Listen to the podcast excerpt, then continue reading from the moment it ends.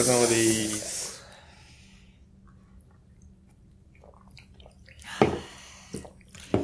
えー今日は7月10日6時半。えー、暑いですね。え、夏ですね。寒いよ。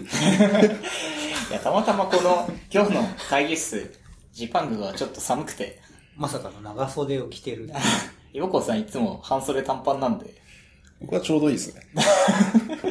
多分この辺20度ぐらいしかないですよ。もっと寒いんじゃないかな。予想外だった。えー今日は阿波さんと陽光さんです。これね、あの、前田さんみたいに、こんにちはとかね、やった方がいいあ、もう。自由で自由で大丈夫です。はい、よろしくお願いします。よろしくお願いします。えー、っとですね。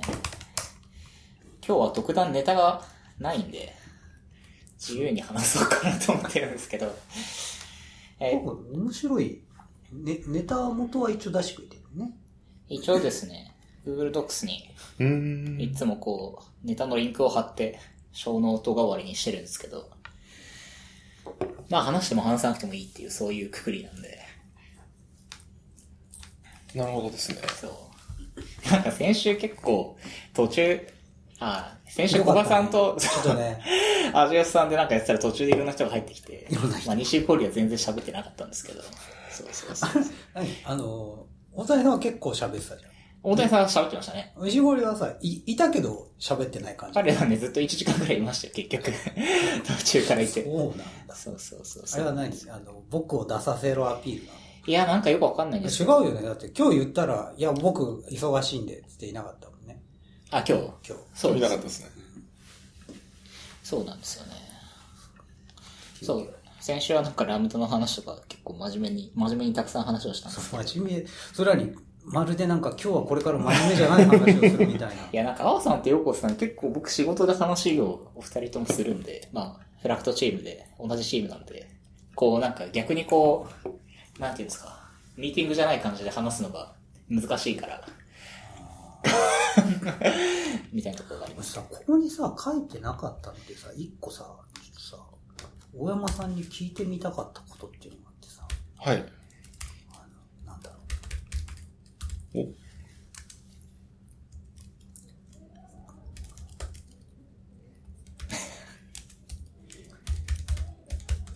今、Google Docs で、図体で、青さんがテキストアップデートしてくれてるんですけど、別に喋ればいいんじゃないかっていう気が。これをね、ちょっとね、聞いてみたかったんだ何を、何を聞きたいんですか？外から、そう、大山さんって、はいあれ、えっ、と、フラクトに、難しいね、VG に復帰して、フラクトに来て、これ、えっ、と、しこれ今7月10日でどれぐらいでしたっけ？ちょうど3ヶ月ちょうと1週間ぐらいですかね。はい。で、そう、一回 VG を離れて、で、結果的に戻ってきて今フラクト。で、戻ってくる前にはフラクトではなかったそうですね。じゃない？そうですよね。だから、ヨコさんは、もともとリサーチ系の事業を、な、何年ぐらいでしたっけ？こも僕も多分 7, 7年ぐらいですかう、ね。おーはい。やりましたね。で、初めてのアドテク領域ですもんね。そうなので、その、うん。VG、ボヤージュグループとして、その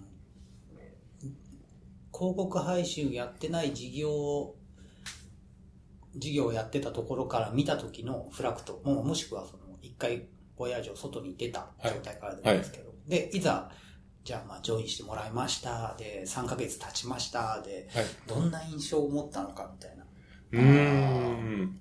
ちょっと聞いてみたいなっていう。まず、外から見たとき、中にいなかったとき、そうですね、アドテクってなんか、すごい、カッティングエッジなイメージありますよね。その、なんていうんですか、こう、最先端な感じ。なんかトラフィックはいがバシバシ飛んできトラて、フィックがすごい、まあそれは実際そうだし、仕組みも全体的に洗練されてる印象。まあそういうのはありましたね。わかりますね。うん、それと、まあまあそうですね。割といいところはよく見えたかなっていう感じはしますね。で、実際中に入ってみると、まあ実際トラフィックもすごいし、関わってる人たちもすごい専門性高い人たちがいたりして、あこういう人たちが支えてんだなという、まあそそういうところはやっぱり思った通りのところもあるし、まあでも、なんていうのかな、僕もそのリサーチの授業7年ぐらいやって、まあ最初に考えて作ったものって7年も経てば、だいぶ、こう、そそあんまりそぐわないものになってきたりとか、そういうもののメンテナンスって大変だったよなと思ったけど、でもそういうところはもうや、アドテクでも同じうん例えば同じだし、あの、まず、すごい、なんていうのかな、その、うん、よく見えたところは、まあ、本当にいいものありますし、人もすごいと思います。ただやっぱその、やっぱなんていうんですか、古くなっていくソフトウェアというか仕組みっていうのは、ですね、まあそ本当に。それは業界違っても、まあ、そうそ。フラクト自体が何年 ?7 年？7年。7年ですから。まあまあ、ヨーコさんがリサーチやらたのずずっと一緒で。え、リサーチの時って、なんかシステムが何回か変わってって感じなんですか？ずえっと、何回か変わらなかったですね。一回、大きな変化っていうのは最後、うんあった感じではありましたね。うんその、まあ、事業が売却されたはいはい。のはあります、ありますので、その、なんていうのかな、まあ、重複するような機能っていうのは当然あって、で、そういうところとこれからどうしていこうっていうのを、専門的にこう、力入れてたところうん。をもとに、うまく繋いだら、それなりにちゃんとした仕組みに成長していくよねというのがあって、もともと僕らが作ってた仕組みっていうのは、できれば僕ら自身、まあ、できるんだったらなくしたいよねというのもあったし、先方、先方というかまあ、まあそうですね、そ、そこでうまく噛み合わせて、僕らがもともと強みだったところを強みとして繋げていけば、か会社として強くなるよねと。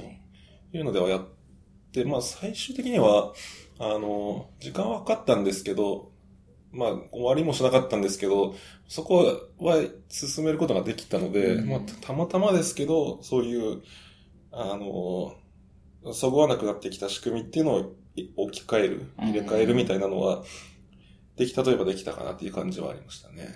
なんか、ヨーコさん担当されたのってパネル、パネルを作る仕組みな、なんて言えばいいんですかね？そうですね。アンケートの、もともと、一番最初は会員サイトを作って、ユーザー集めましょうってとこからスタートしたんですけど、あのーまあ、時代とともに、変化とともにうん、自分たちで会員獲得するのって、実はめちゃくちゃ効率悪いし、投資が先行するし、あの回収できる見込みっていうのは、今の時代になったら結構薄いっていうのがあって、でも世の中って会員サイトいっぱいあるから、そこをうまく繋いだら、あの、まあ、広告の、なんていうんですか、その、デマンドサプライみたいな構造をうまく繋いでやれたらいいよねっていうのをやってた感じですね。だから既存の会員サイトが、こう、うん。いくつもあって、で、それらのプラットフォームから、こう、例えばアンケートを配信したいとかっていう時に、その仕組みを使うと、えっ、と、既存の会員さんにつないで配信できるってことですよね。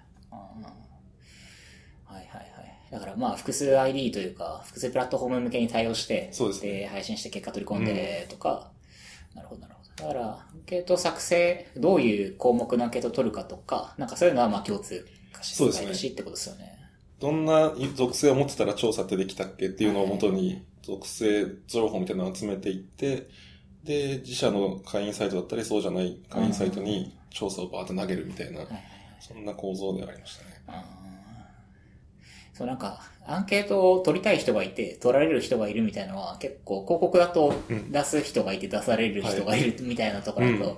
まあね、インプット、アウトプットが、まあ、似てるようで似てないようなところがあります。よね。で、なんか、そう、た、なんか、そう、技術力評価会があるじゃないですか。で、はい。はい。リサーチの人の、その、システムの評価とかもたまにやるんですけど、なんか似てますねとか言ってて、そして気が、話聞いたら全然似てないことに気がつくみたいな。なんていうんですかね。構造は似てるけど、あの、リサーチは、例えばデータベースで言ったらマスターに負荷がかかる感じですよね。うんその、もうその場で更新されていく、その最新のデータを元にしないと、そのユーザーに何見せるかっていうのをを判定できないっていう、より、なんていうんですか、その、あーあー、それって、なんか、例えば20代男性に、ななんか、何人ぐらいアンケート取りたいとか、まあまああるじゃないですか。はいはい。それってマスターが言って出す内容が変わるっていうのは、その、例えば、回答が100取れたらそこは出さないとか、なんかそうそういう制御に必要な。そうですね、その人、それぞれで回答を始めた、どこまで回答した、回答終わったみたいあなー、その進捗みたいなのがあるんですけど、そこを割と、あのーなんていうんですか、そのリアルタイムで追っかけて、その画面として見せてあげないと、回答してる人って広告って割とこう、見たとか見ないとかで終わるんですけど、回答してる人って、割と長い10分とか20分とかいう時間を使ってそのアンケート答えてるから、ここまで答えたはずなのに、記録されないなんてっていうのは割とこう、感情としては多分強いと思うんで、そうですよね。うん。だから、アドで言うと、その、出して、まあ動画とかだとあれですけど、まあ基本的には出してうん。クリックされるかされないかで終わりなんで。で、っていう、すごい、そうですね。時間としては短いけど、時間軸の概念がもうもうちょっと強いっていうのがありますね。えうん、そそうですね。それと、広告のアドテクの方やると、あすいいな、すごいなと思うのは、そのいろんなプレイヤーがこういうデータの構造でこういう情報をやり取りして、うん。一つのインプレッションを成立させましょうっていうのが、すごく整っているっていうのはある、ありますね。リサーチの方って、その、調査をやりたい側と調査に回答したい側っていう構造、うん。昔からあったと思うんですけど、そういう構造に業界自体なるのにすごく時間がかかったし、そういう構造でその仕組み調査を成立させましょうっていう、やり取りするデータについては、企画がないので、うん。すごく、なんていうんですかねこう、うん、と進進むのに時間がかかってる感じはありそうますね。かそうか、なるほど。だから、はいアドだと、まあ、オープン RTB 先週も話したんですけど、その、こういうえーフォーマットで買い、プロトコルで買い付けをすると、こういうふうにアドを出すことができますみたいなのが、まあ、うん。あるけれども、その、パネル、まあ、アンケートだと、例えばこういうアンケート投げたいですっていうのが、共通フォーマットがあるんじゃなくて、いろんな業者さんからこう、そうですね。それぞれ独自の企画でこういうふうにやり取りしましょうっていうのを。えーそそれはやっぱり、こう、あれですか、なんか、大きいエクセルシートとかでこう、く、くるんですか？えーっとですね。な んでそこエクセいや、ル。すごい、いや、なんか、割とに、さすがに2010年代も後半に立ち上がって、多分今はもうそういうのやってないとは思うんですけど、えまあ多分そうですね、5、6年前とかだと普通にエクセルがそう飛び交ってた感じはありますで、ね。担当者から担当者にメールして、うんはい。なんか、このアンケート10個あるから、そうですね。ここの人たちにこのアンケートを流してくれとか。うん。いや、そう、困ったらエクセル、まあ、なんかジェネリクスみたいなもんなんで、こう。うん 確かにに。面白いですね。そう今日はね、せっかくなんでね、その広告じゃない話いっぱい聞いてみよう。最初からバシバシに広告話しちゃったけど。ああ、いいっすね。なんだろうな。あの、ほら、俺もともとメディアうん、そうですねだ。ったじゃん。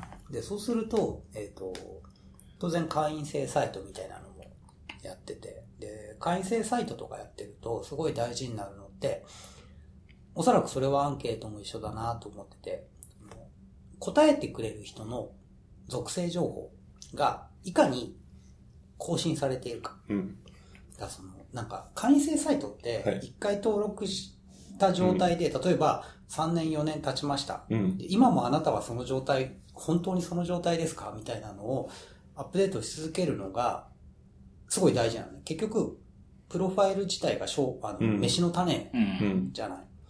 メールのアウツとかのために。そうはいそうそう。あの、ね、あの、そう、さっきの20代とか30代とかっていう対象にするぐらいだったら、まあ、生年月日で判断できるかもしれないけど、うんここに住んでる人とか、うん。そうですね。流動性高いというか、まあ定期的に変わっていくものですよね。みたいなやつっていうのを、あの、いかに、その、あアップデートしといてもらうか、みたいなのって、大事だな、とか思ってて、で、特にリサーチのお仕事とかって、それによって制度が変わるはい。と思うのね。そうですね、そうですね。その、あの、僕らも会員サイトをもともと作ってた時はそういうの自分たちで更新しましょうみたいなのやってたんですけど、あの、なんていうのかな、会員サイトと調査の配信っていうのを紐づける仕組みを作り始めた時に、僕らの会員サイトじゃないところに、そういった、こう、配信を行うような仕組みにする必要があったので、あの、なんていうのかな、ぼ僕らはその API を通して配信するアンケートでガンガン更新するみたいなのをやってましたね。うんうん。だから、えっ、と、属性情報の更新がかかった時に、はいその、だから、その人に配信するアンケートが動的に変わっていく。そうですねそうですねんなるほど、なるほど。パブサブっぽい感じですね。例えば、そのななんて言えばいいんだろうな。その、アンケートに答える仕組みを提供してる、はい。その、会員、ある、ある会員サイトに、登録してる、その、世代の情報と、アンケートに答えた時の世代、うん。まあ別にあの、住んでるところでも、はい。違った時ってさ、どうなる？そこはですね、あのあんまり気にしない？いや、結構、あの、リサーチを実施する主主体になっている人たちはすごく気にしますね。そなので、あの、僕らが言ってたのは、まずその生年月日というか、その、なんですか、デモグラフィックな情報が変化しないもの、それについて正しく答えない、答えられない人は調査に参加させないというような仕組みにして、調査、本番の調査で変なことをしないようにする。っていうのをやってましたね。はいでも割と、なんていうのかな、青年を1年間違えるとか、1月間違えるみたいなのは、あの、多分、おおそらく意図的じゃなく、普通に間違えるみたいなのはあるみたいで、その辺の問い合わせとかの対応をするとかはなんかありましたうね。ん。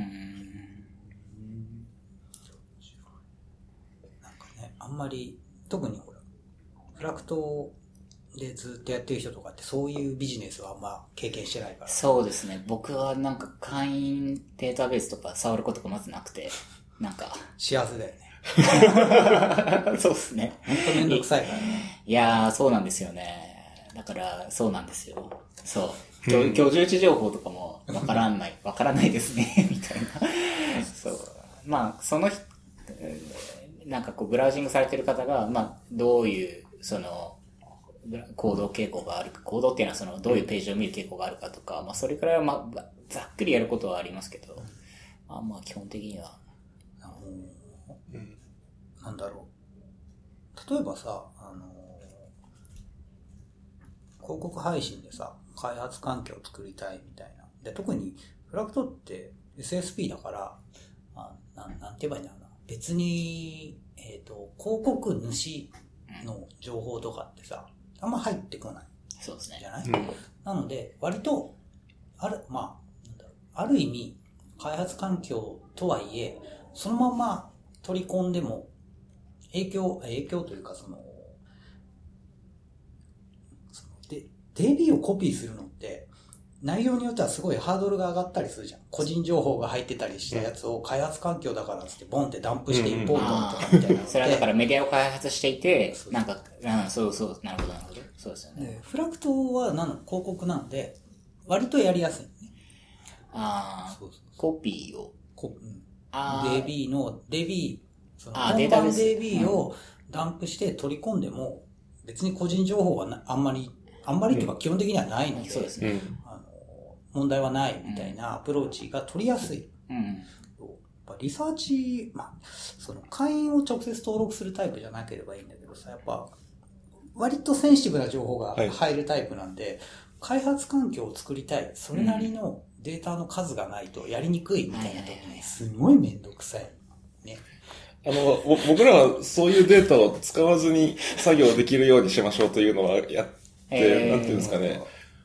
あの、本番にあるようなデータを、があることを前提に何か確認するみたいなのは、手元ではやらないうん。で済むようにはして、あの、なんていうか、単体テスト、あと、まあ、あと結合テスト、その、なんていうんですか、CLI でできる範囲の、それぐらいのところを頑張ってフィクスチャー用意してやるみたいなのをやってましたね。で、フィクスチャーも、そう、フィクスチャーのところは結構苦労して、その、なんていうのかな、こう、テーブルを増えてったり、カラム増えてったりする中で、フィクスチャーデータを一枚岩のデータそれ作りましょうってなると、もう収集つかなくなっちゃうんでで、すよねな。ので、テストごとに、このテストで使うフィクスチャーみたいなのを持ってテストをやるみたいなのはやって、うんまあなんかその、フィクスチャー地獄にもならないし、本番のデータなかったら動きわかんないですよねというふうにもならないようにするみたいなとバランスは取ったかな。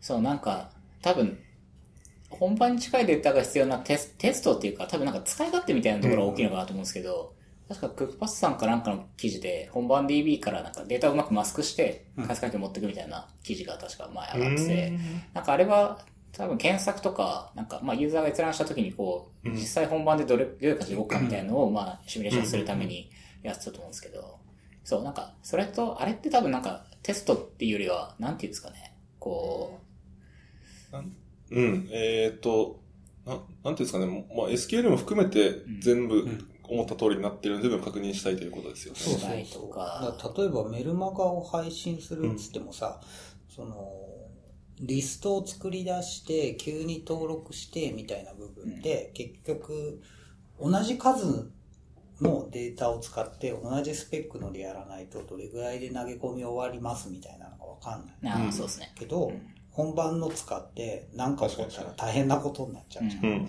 みたいなので、どうやって作るかみたいなのって多分いろんなそれぞれの会社さんで頭使って、そうですねもちろんあのすごい高いお金払うと絶対に実在しないダミーデータみたいなのを買えるんだけど、うーそのん。住所も存在しないしみたいなああ、でなんだけど、なんか、住所っぽいぽい感じのユーザーデータ。なるほど。なるほど。みたいなのとかもあるんだけど、えあるんですよ。ー、なるほどですね。そう、なんか、ああ、まあ、住所とかだとあれですけどね、なんか、データのファジングとか言われてるのがあって、その境界値とかを洗い出すために、なんか自動的にテストデータを作るみたいな、なんか方法があって、それをそれ、例えばなんか、まあ、もうちょっとその、アプリケーションっていうか、あの、ランタイムレイヤーとかのテストのためにそれが使われたりするんですけど、うんうん。そうですね、住所はね、プロファイルそうプロファイル使ってねなんかやるのそれが一番大変でねうん。いやそう考えると、まあ、まあ、ある意味、その、SSP はその辺に触る機会が少ないんで、うんあの、やりやすくていいなっていうそうですね。ある。うん 読むこととかが多いっていうか、その、リードオンリーのデータを触ることはそうですね多いです。よね。あのちゃんとまあ、例えば新しい配信機能を追加するときはかなりサーバー、まあ、いい一台だけそれを試すとか、まあ、そういうことはやったりしますけど。そう、データに依存しない感じっていうか、まあ実トラフィックが来ないと、確かに。すごいなんか広告がね、難しいから、テストそうだよね。やばい、広告の話しちゃ。じゃあそうそうそう。まあ、あのまだ30分経ってないぐらいだけどね。まあ、だいぶ、そうですね。ここから離れることができたの今日はね、かなり硬派な進進捗ですね。硬派硬硬派派どういうこと？硬派って？真面目な話をしてる。いやいやいや、前回、前回もあの、乱入者以外は割と真面目な話でしたよ 前回最後の方不動産の話をしなかった。お金の話とかしちゃう？他の話はまあ、どうぞどうぞ。いいですけど。どうぞどどうぞどうぞって。どうぞどうぞって何しようかな。そうなんですよね。どの辺、どの辺がいいの？これなんか、え？SSL の話？あ、いかん。SSL って言っちゃうとなんか自分で自分が嫌になる。?TLS HTTPS。?HTTPS のどれだっけな？ワイルドカードのやつとかさ。おー、レッツエンクリプトの話。そうそうそう。あこれは小ネタですね。あの、レッツエクリプトが2018年の1月からワイルドカード証明書をねサポートしますよっずていう。っと言われてたからね。うちも今開発環境で使ってましたっけ？ワイルうん？レッツエンクリプト。、あ、いや、レッツエンクリプトを使ってワイルドカードやってないっていうか、今やってないまだ。あワイルドカード自体は使ってるけど、ああ、そういうことですね。うん。いやこれ結構、なんか、開発た、開発環境作るときに、まあ、バーチャルホストっていうか、うんサブドメ切って、なんか、環境作りたいっすみたいなときに、ワイルドカード証明書1枚バンと、列エンプレスで発行すると、まあ、結構楽かなと思うんですけこ。れすごいよね。うん。ワイルドカード、そのレッツエンクリプト、まあ、さすがに多分これ聞いてる人で知らない人っていないんじゃねえか いいやいやそんなことないか学生さんとかね、学生さん聞いてくれるかわかんないけど。まあこれね、あの、本当世の中が HTTPS 化していくんだったら、その、そこにコストが、あ、えっ、と、お金という意味のうんコストが発生するのは、あれだよねって言って、言い出してくれた人たちがね、うん。そうそう。証明書を無償で発行しますよというようなアプローチでやってくれてたんだけれども、今までは、まあ、その、存在、えっ、と、所有の確認とかね、いろいろ手間があった関係で、ワイルドカードって結構大変だったのね。それができるようになったっていうの。これ、いいよね。うん。まあ、いいっていう、いいと言いつつ、その、運用する側にとっちゃもう、それこそ、ワイルドカードですら証明書、そのもう、無償で発行されるのに、お前らなんでやってないの？って言われる、確実に。そうですよね。うん。これ、すごいないや、これはね、嬉しいですね。うん。なんか4月に、あの、フィッシングサイトの96%はレッツエンクリプトの証明書使ってますよね、みたいな マジっすか？ニュースがありましたねどれ。えーと、ちょっとリンクを、これかな。まあ、使うよね。まあ、使いますよね。ああ。それ俺も多。分使う。そうそう。あ、これかな。その、な、なん、なんかな、その通信の暗号化っていうのと、その、存在の明確化みたいなのは別の話だよっていうのを理解せずに、HTTPS だから安全だみたいにうん。考えちゃう人には、なんか、すごく機能してるんですかね、今のところあ、は。本当だ。レッツエンクリストとコモドの TLS 証明書96%の詐欺サイトで使用っていう記事があります。今年の4月ですね。それって、なんだろうな、その、まあ、どこのクラウド使うかわかんないけどさ、一番安いインスタンス立ち上げてさ、で、もう今なんてドメインなんてもうただみたいなもんで取れるじゃん。とりあえず、うん。一発1年間だけとかだったら、それこそ、99円かと思ったらたまに1円とかさ、期間限定でさ、それプラスレッツエンプエンクリプト使ったらさ、うん。まあ、で、どうせ1年なんて運用するわけなくて、うん。まあ、例えば数ヶ月みたいなったらさ、まあ、クラウドでインスタンス1個立ち上げてとかって、本当数百円とかい、や、本当ですよね。世界でできるからね。そうなんですよね。本当ですよね。確かにドット東京のドメインめっちゃ安くなかったこの名前で。あ10 15円とかだった気がします。今なら買いですね。最近ドメイン買ってないんで、ちょっとその辺の肌感が。ドット東京今買いですよ。あとね、あもう本当ね、もうなんか、ね。1円です。今1円です。今、今1円。今1円です。今1円で買えるのいっぱいある。あ、でも1円キャンペーンやってますね。すごいな本当なんかそれを見るたびにクソーとか思いながら。ある、ある方面から見るとね。まあ、ドットクラブともう勘弁してくださいよって思いながら。かありますね。その一方でさ、なんかさ、あの、やったらめったら高いドメインとかってさ、俺なんて自分が使っ、あ自分が使ってるドメインがさ、ドットインフォなんだけど、はい。それのドットコムを取らない理由っていうのがさ、オークションにかけられてて、ああ、そうなんですね。クソ高いの。うーん。どうだっけな ?40 万ぐらいか。えー、高いっすね。しょあの、取るのに。うん。いや、いらない、いらない。ずーっと言ってくるんだよ。それあれですよね。メールで届く。個人用の、まあ、そうそうってそう。ことですね個人のねはい。個人のドメインで。ずーっと来るんだよさ。いや、よん40万買わないから。まあそうですね。40万のは高いな。MacBook2 台買えますからね。え、その企画はなんか、なんか、いいの？すごい。まあ、結構ありますよね。なんか、こうこういう商標とかサービス取ってて、サービスドメイン、まあ取っててって言った時に、こちらのドメインもありますけど、いかがですかっていうね、営業メールが。なんか中国から来るんですよね。なんか、中国？そうなんですね。中国で、えっ、と、なんだっけな。なんだっけな。トレードマークかなんかの登録されているから早くアクションしないとドメイン取られますみたいな。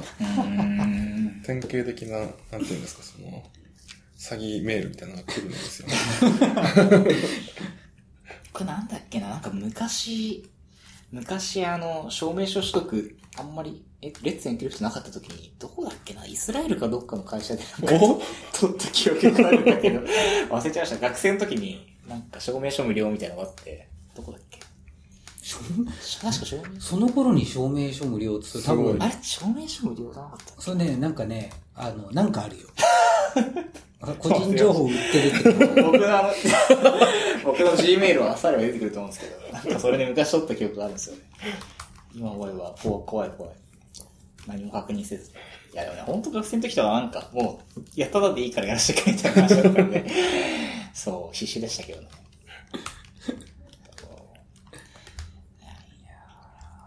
そう。HTTPS 早くしたいっすね、みたいな話をね。そう先週もしてましたけど。そうそうそう。そそれがあの、あれで、某 Slack の書き込みにつながるんださ。ああ、え、今日のですか？そうそうそうそう。え、えーっと、その話いく？いや、どうぞ。どこだろう？A から、A から始まる。 A から始まってない。アンスコから始まってるから。ああ、チャンネル名ですよ。微妙だね。別に言ったからって見れるわけじゃないけどね。会社の Slack だからね。いや、HTTPS 遅いじゃん？遅いですね。めちゃくちゃ遅いからでしたら、あの、数件とかがさ、雑にさ、早くしたいっすよね、とか言ってくるのよ。わ、か るわかるみたいな。確かに遅い。ので、どうにかしたいなとかっていうのがありつつも、その、今のフラクトのアプローチだと、はい今以上に速くなることが絶対になくて、あもちろん、えっと、もっと速い CPU を買ってくるとか、はい。アプローチはあるんだけども、今も、今のハードウェアで今以上に HTTPS のあのハンドシェイクを速くするのは多分、ほほぼほぼもうできることなくて、うーん。結局、ね、あれだけの台数にさ、あの、ロードバランスしててさ、で、かつ HTTPS の集団なんて、その前の方でやったら、まあ、この、この収録の最初でも言ったように、割と暴力的なコネクションがうん。来るから、それを前の方で集団しようと思ったら大変なことになっちゃうし。っていうところで、その、あ もう本当はあそこの書き込みにつながるんだけど、いや、今、配信サーバー NGX 使ってる。NGX って、あの、ホスト単位でしかセッションのキャッシュ効かないああ、そうなんですね。んだよね。うんで、えっ、と、アパッチは、今のやつらだと、あの、メムキャッシュ D に持てるんだよ。ああ、うん。HTTPS のセッションを。はいはい。でそれができるんで、まあ、ある程度、セッション情報の共有みたいなのができるんで、じゃあ、共有キャッシュとして、メムキャッシュで立てて、そうそうそう。みたいなのができて、で、そのメムキャッシュ D に問い合わせるオーバーヘッドを入れたとしても、結構早くなるうん。話とか、で、またそっちに戻るかみたいな。わざわざ切り替えたのにね。NGX 映ったのに。映ったのに。なるほど。これがそろそろアパッチに戻る頃かという。そうそうそう。いや、僕これ見て、な、何のこの話かなと思って。これだったんですね。そう。うーん。まだね、NGX はね、だえあの、ただ、だえっ、と、NGX 側だと、その、セッションのキャッシュ複数台で共有ができない代わりに、えっと、もうちょっとモダンなブラウザーだと、セッションの、セッションチケットみたいなのがあって、うん。先に、そのチケット、で、セッションチケットあるんだけど、そのセッションチケットを先に、こに使う鍵、サーバー側を固定で持っちゃって、それを使って、みんな同じセッションの鍵使えば、できるみたいな。うんすげえ雑に今説明したけど。TLS セッションチケット。そうそうそうそうそう。あるんだけど、それだと、あの、使えるブラウザー、使えないブラウザーみたいなのが、まだもうちょっとあって。で、セッションキャッシュって、あれは、あの、HTTPS に普通にもともとあるんで、割と使えるんで、みたいなところで、あの、ね、数言が、早くしたい、早くしたいって、どうしようかなって。僕早くしたいしか言ってない。あなんか、こう、みんなが吉田に考えてくれればいいなと思って。ただね、あの、あれもね、その、ラウンドトリップの時間計測してたりしてるじゃん。うん。フラクトとかさ。はい。あれ見ると、なんあの、なんつうの、絶望的に遅いじゃん。いや、あれ、本当に、HTTP と HTTPS。いくらアプリケーションサーバー側で処理を早くしても、なんかそこの部分が、やっぱり、そうん、超えられない壁ですね、確かに。そうそうそう。だからそこを超えるためには、もっといろいろ頑張んなきゃいけないんだけど、あの、あそこ半分にしたら強烈だからう。いね。や、強烈っすね。数、数十ミリセック余裕できるからね。うん。うん。そうなんですよね。なんとかしたいよね。なんとかしようねっていうのが。来休っすか？来休って言うと3ヶ月後ぐらいになっちゃうからな。近いないや、これ結構でも熱い話題っすよね。どう、うんね。だ特にその、どんどんどんどん全面展開っていうかもう、もはや HTTPS じゃないっていう方のがさ、うん。もう、ない話になっててさそうですね。今、うちってトラフィックの比率的にどれぐらいなんですかね、HTTPS って。かなり増えたよね。結構増えてますよ。はいまあ、エンドポイントにもよりますけど、まあ一番、フロントうん。もっと、デフォルト HTTP ペースでタグ渡してますもんね。うんだから、そうそうそう。そう、本当に HTTP ペースの方が比率が高いんですよね。うん。ちょっと具体的な数値は今手元にないんですけど。悩むくらいならね、HTTPS で出しといて、別に困ることはないので。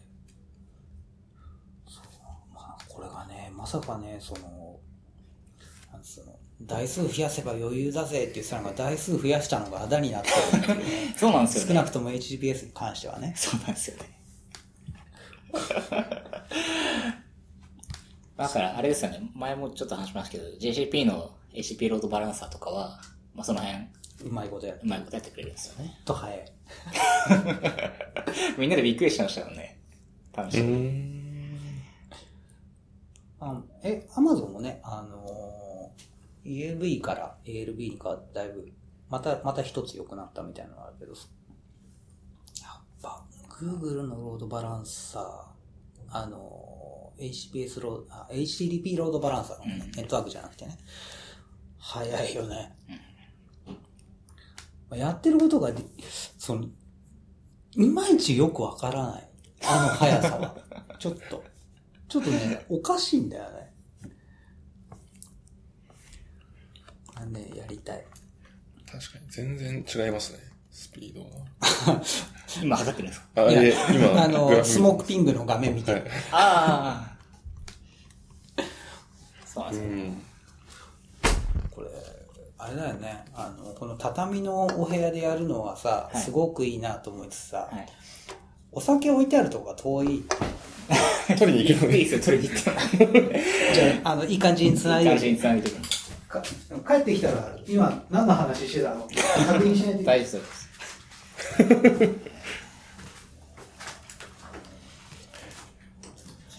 でもそれにしても、GO はいいですね。来ましたね、この話。5、そうですよね。うちのバッジの部分、今書いてますもんね、横さんね。いいですか、5。GO は、まず、わかりやすいですよね。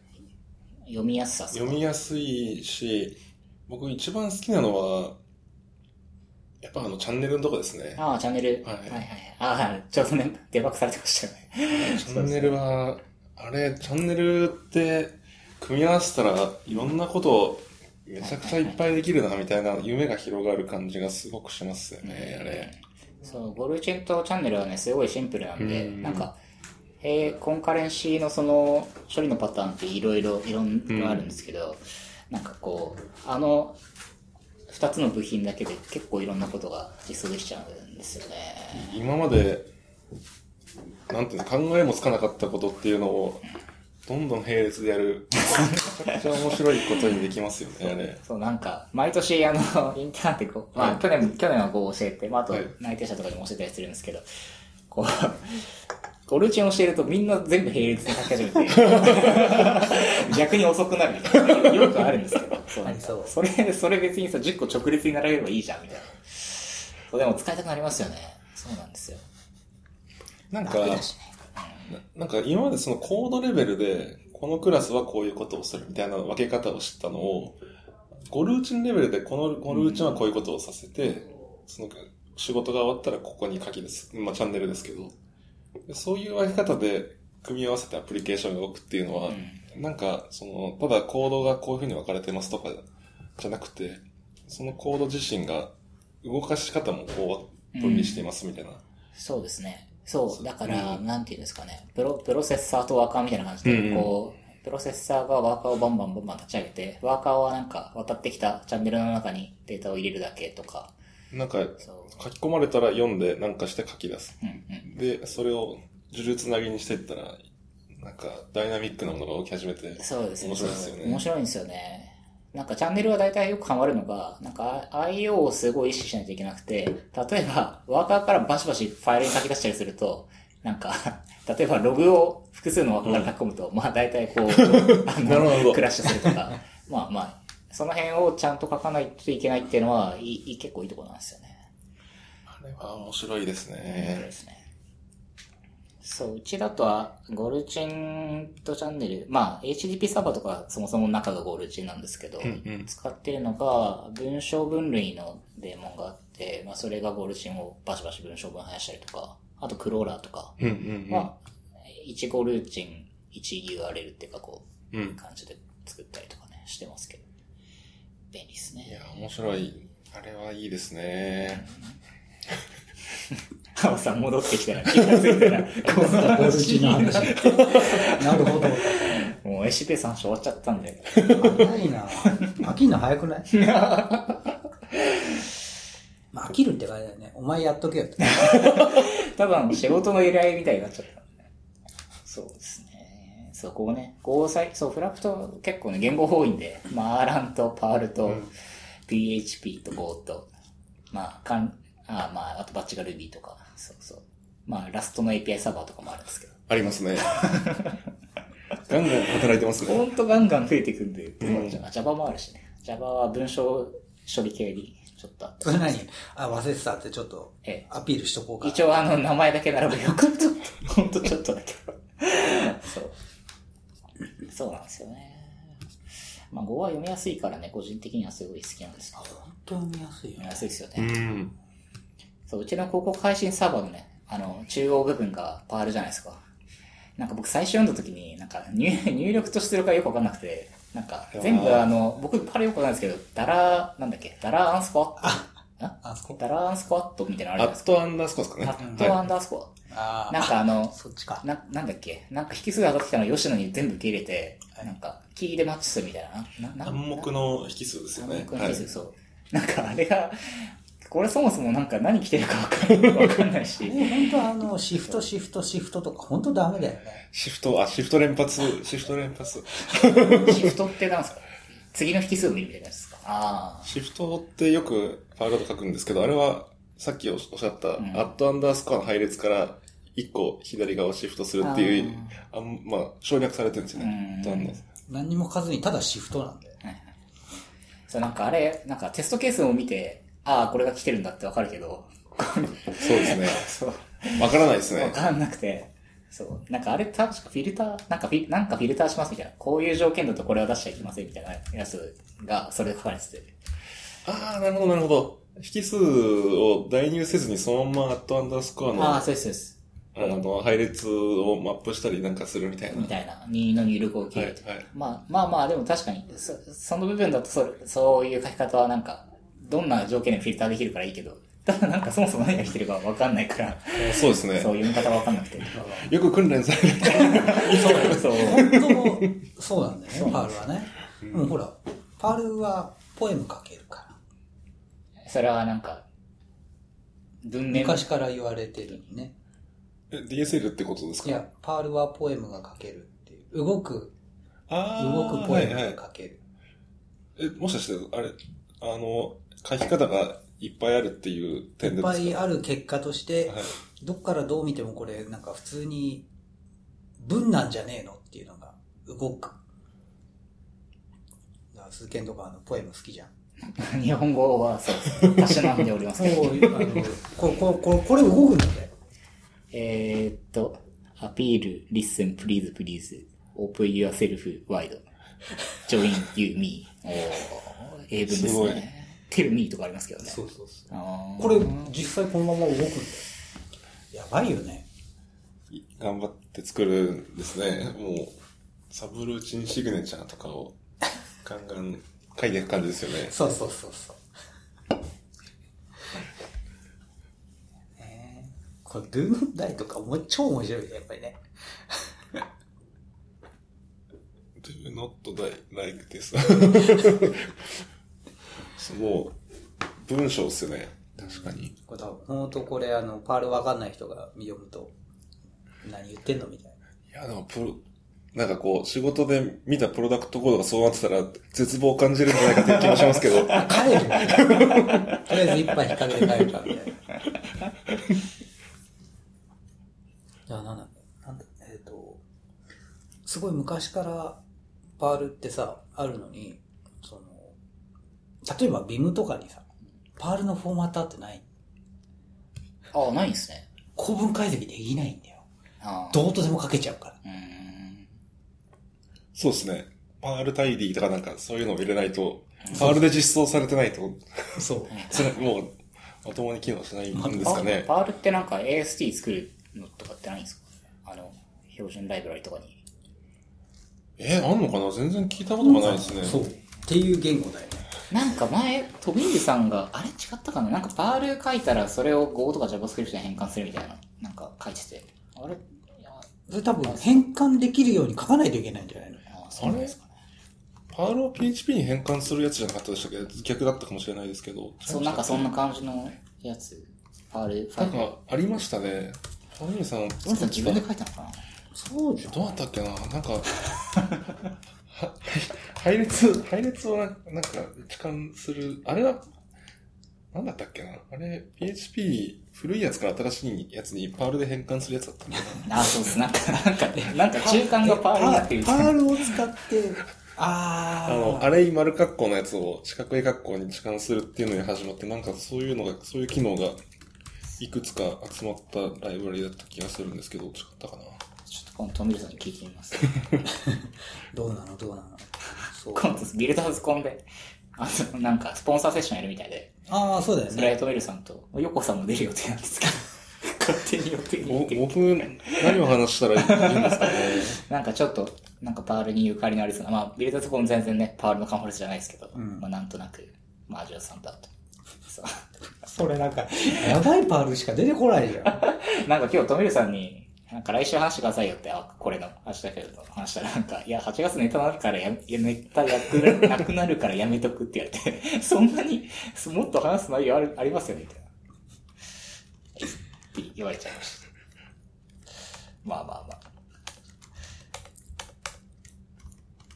トミルさんの GitHub に、それないなどこ、どこ行っちゃったんだろうな。なんか、どこ行っちゃっなんか小ネタオルグ、オルグ、あれ？とかのが確かあるんですよ。まあちょっと今度聞いてみます。はい。そう。そうなんですね。まあ確かにな。た Perl いい言語じゃん。僕あれを、なんか one-liner ぐらいしか聞いてこなくて、あとなんか、 Hadoop Streaming の、なんか mapper として Perl をなぜか昔書いたことあって、なんかあの、あれ、行、一行ずつなんか変換するみたいな処理をするプログラム書けるんですよ、 Hadoop Streaming って、その、 MapReduce のジョブの mapper として。うん。それで標準入出力でやるんで、あなんか Perl だと楽だなとココピペで Perl を書ないたんですよ。なるほど。そう。 Perl は、いいですよね。楽しいですけど、僕の今のもっぱらの関心はここですね。じゃあ、それで、僕も読めるし。そう、なんか、アジュスさんも最近 Go ばっかり書いてるし、まあ今、Python 書いてますけど。え、なんかね、結局ね、読み、なんか片付けがね、型がちゃんと書いてくれないと読み、やっぱり後が見づらいかなっていうのはあるんですよね。なんか、あの、ゆそう。須藤さんもね、あの、何回か質問したことがあって、あの、Go を学び始めたんですよ。って言って、あの、なんて言えばいいんだろうな。その確かに、型がきっちり書けて、戻りもね、戻りも含めて書けるっていうのはいいんだけども、その戻りを書くときに、なんつったらいいんだろう。えっ、と、戻りの型ですよね。そうそうそう。あれはセンスいるよね。ああの、どう、どう教えてあげるかっていうのはさ、元の、その、どっかのライブラリを使って、そのき、その結果を戻すってやったときに、その元のライブラリが戻してきてくれるオブジェクトのを戻すのか、こっちが定義したやつで戻すのかあ、、みたいな。ははだから外部パッケージの型で返すんじゃなくて、自分たちで定義して返すとかですよね。うんあの、どう、どうなんすかねみたいな聞いたら、うんあの、毎回聞くたびに、時と場合によりますねしか返ってこなくて。それはつまり考えろってことか、そうみたいな。ですね。結構、まあよくあるのが、なんか、立ち返却をするんで、まあ、一つ目が返したい方で、な、二個目がエラーとかで返すんですけど、まあ、例えばエラーを返さないでややるようにするとか、あるいは、自己定義の型の中になんかエラー型も入れちゃうとかも、なんかそういうパターンもあって、そうすると、なんだろう、エラーハンドリングが、その受け取り側でやりやすいとか、まあ、いろんなパターンがあるんですけど、そう。結構、帰りの方考えると難しいんですよね。難しいっていうかなんか、うんうん、難しいというか、ちょっとなんや。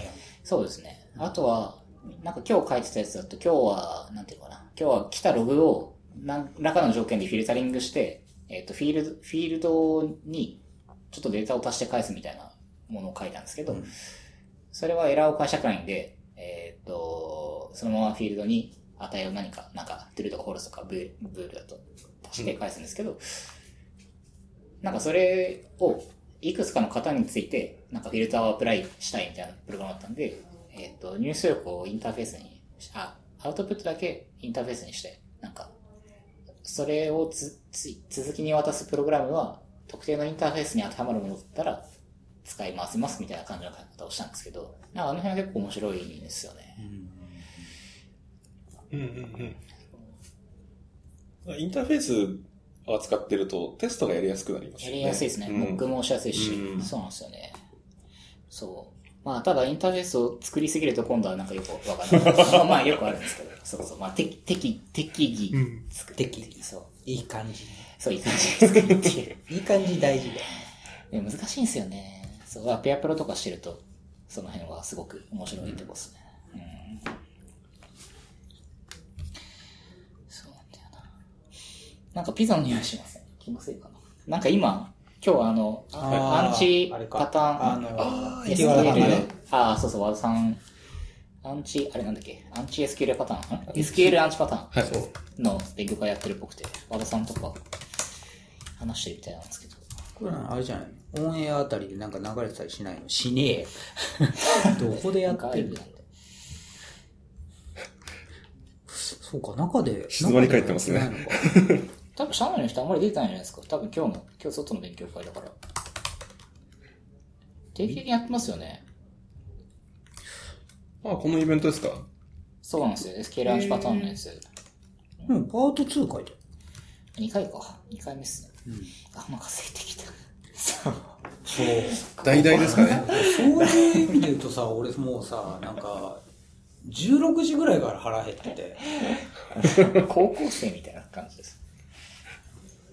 しかも俺、あの、ほら、あの、弊社ブラック企業なんで、俺この後仕事なんだよ、また。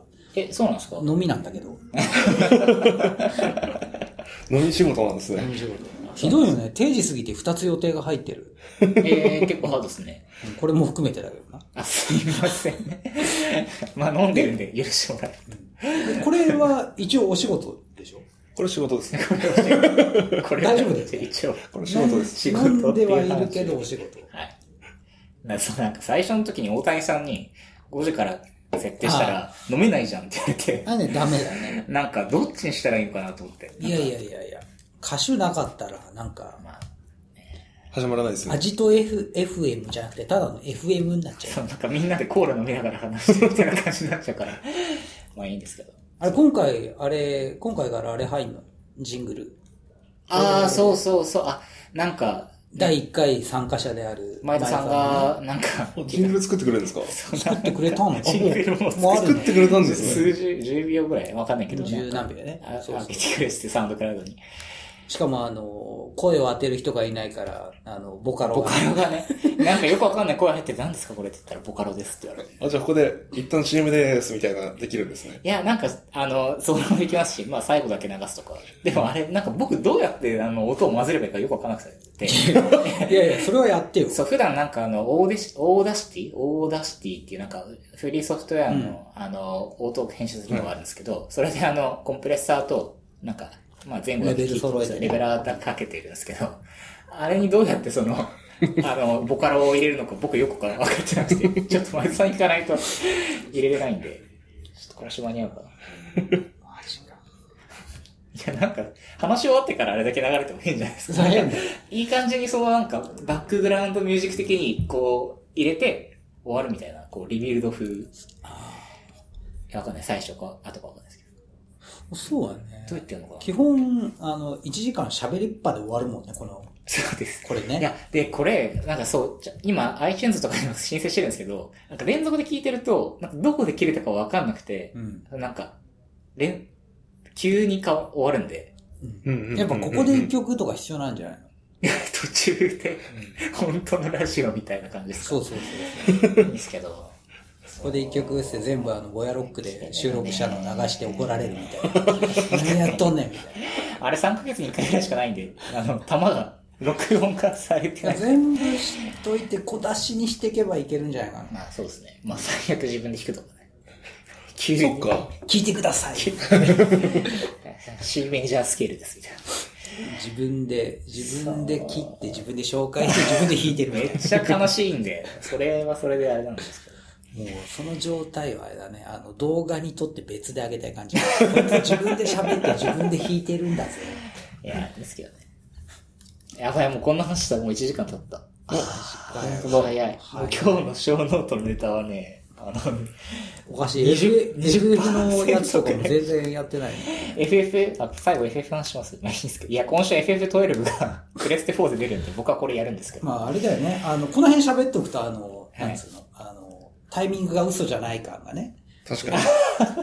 そうっす。今、この、この時期にやっタイムリーな話題俺さ、最初見た時にさ、なんか、はいこれ、FF、まあ、FF の絵なんだけど、今の FF の絵じゃないじゃん。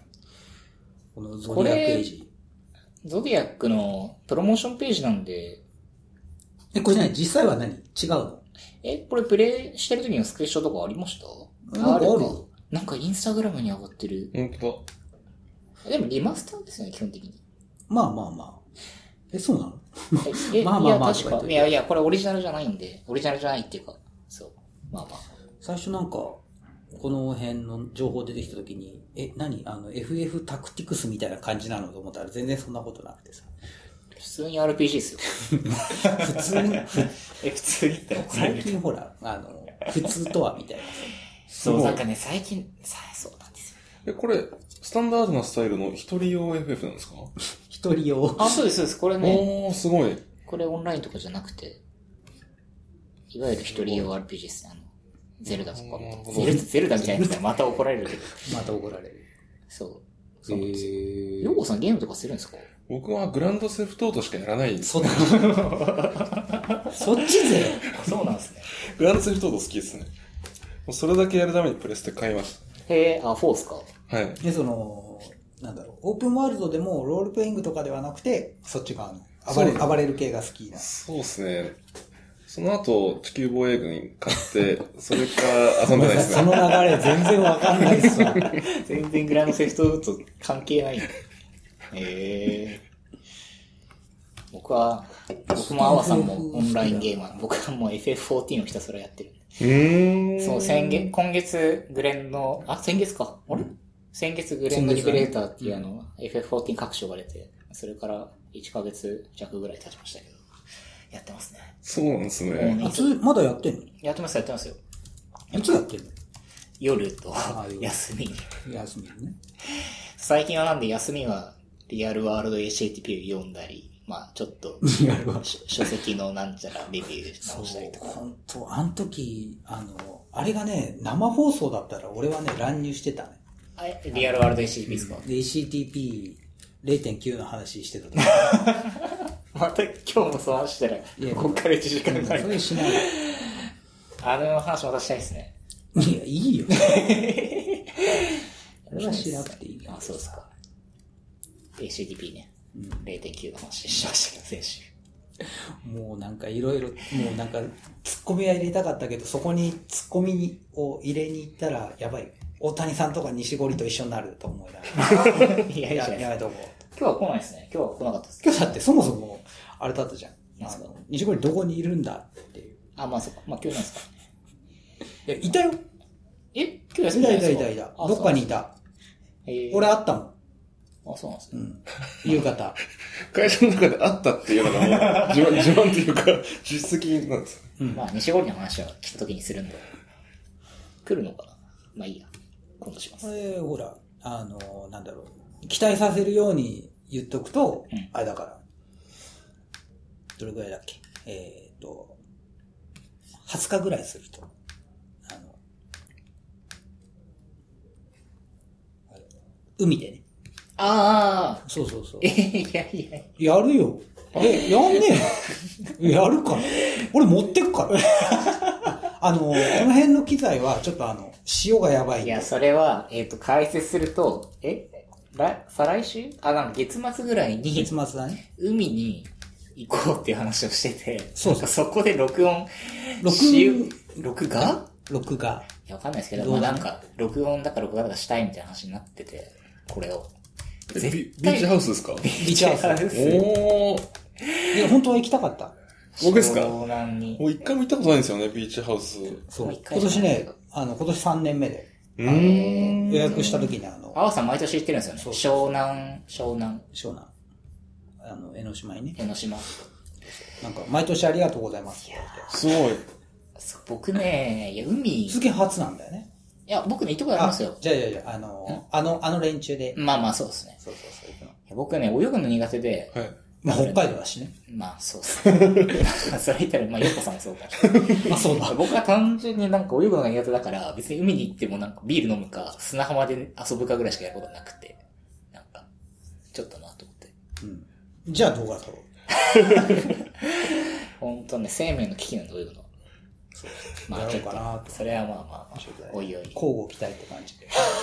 ここぞとばかりに。ビーチハウス、もう営業中みたいですね。7あ、そうそうそう。月1日からあえっと、こうんのね、週末、あの、海開きも派手に行われてね、めっちゃ混んでたらしいよね。うーん。もう行きましたよ、今年。海。いやいや、もう、あの、この1回目の週末、そうだから、えー、今日が10日だから、8、9か。8、9土日だったでしょ？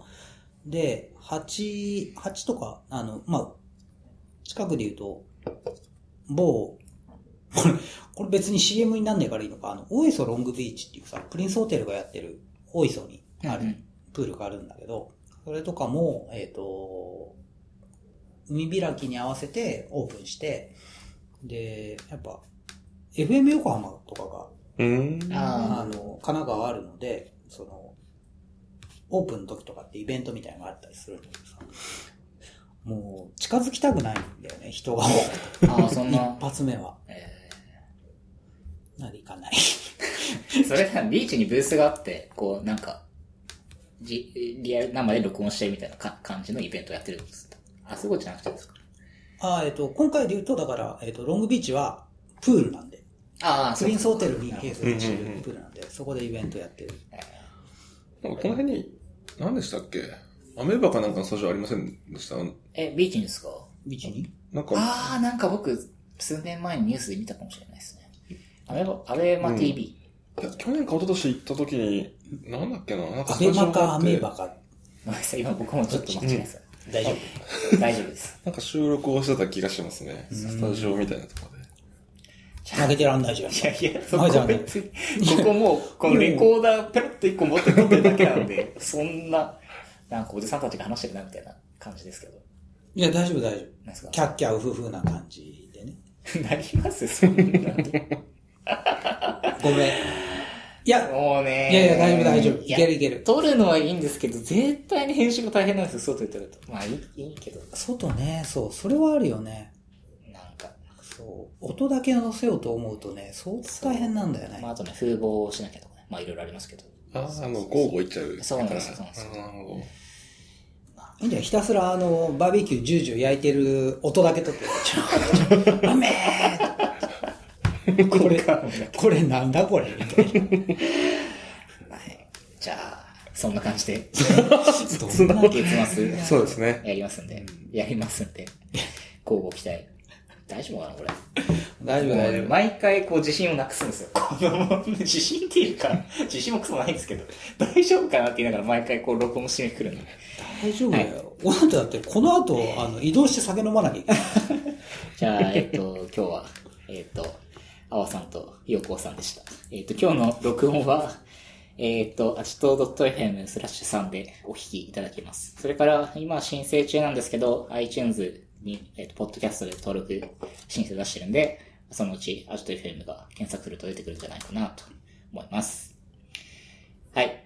じゃあ、以上です。お疲れ様でした。お疲れ様で。す。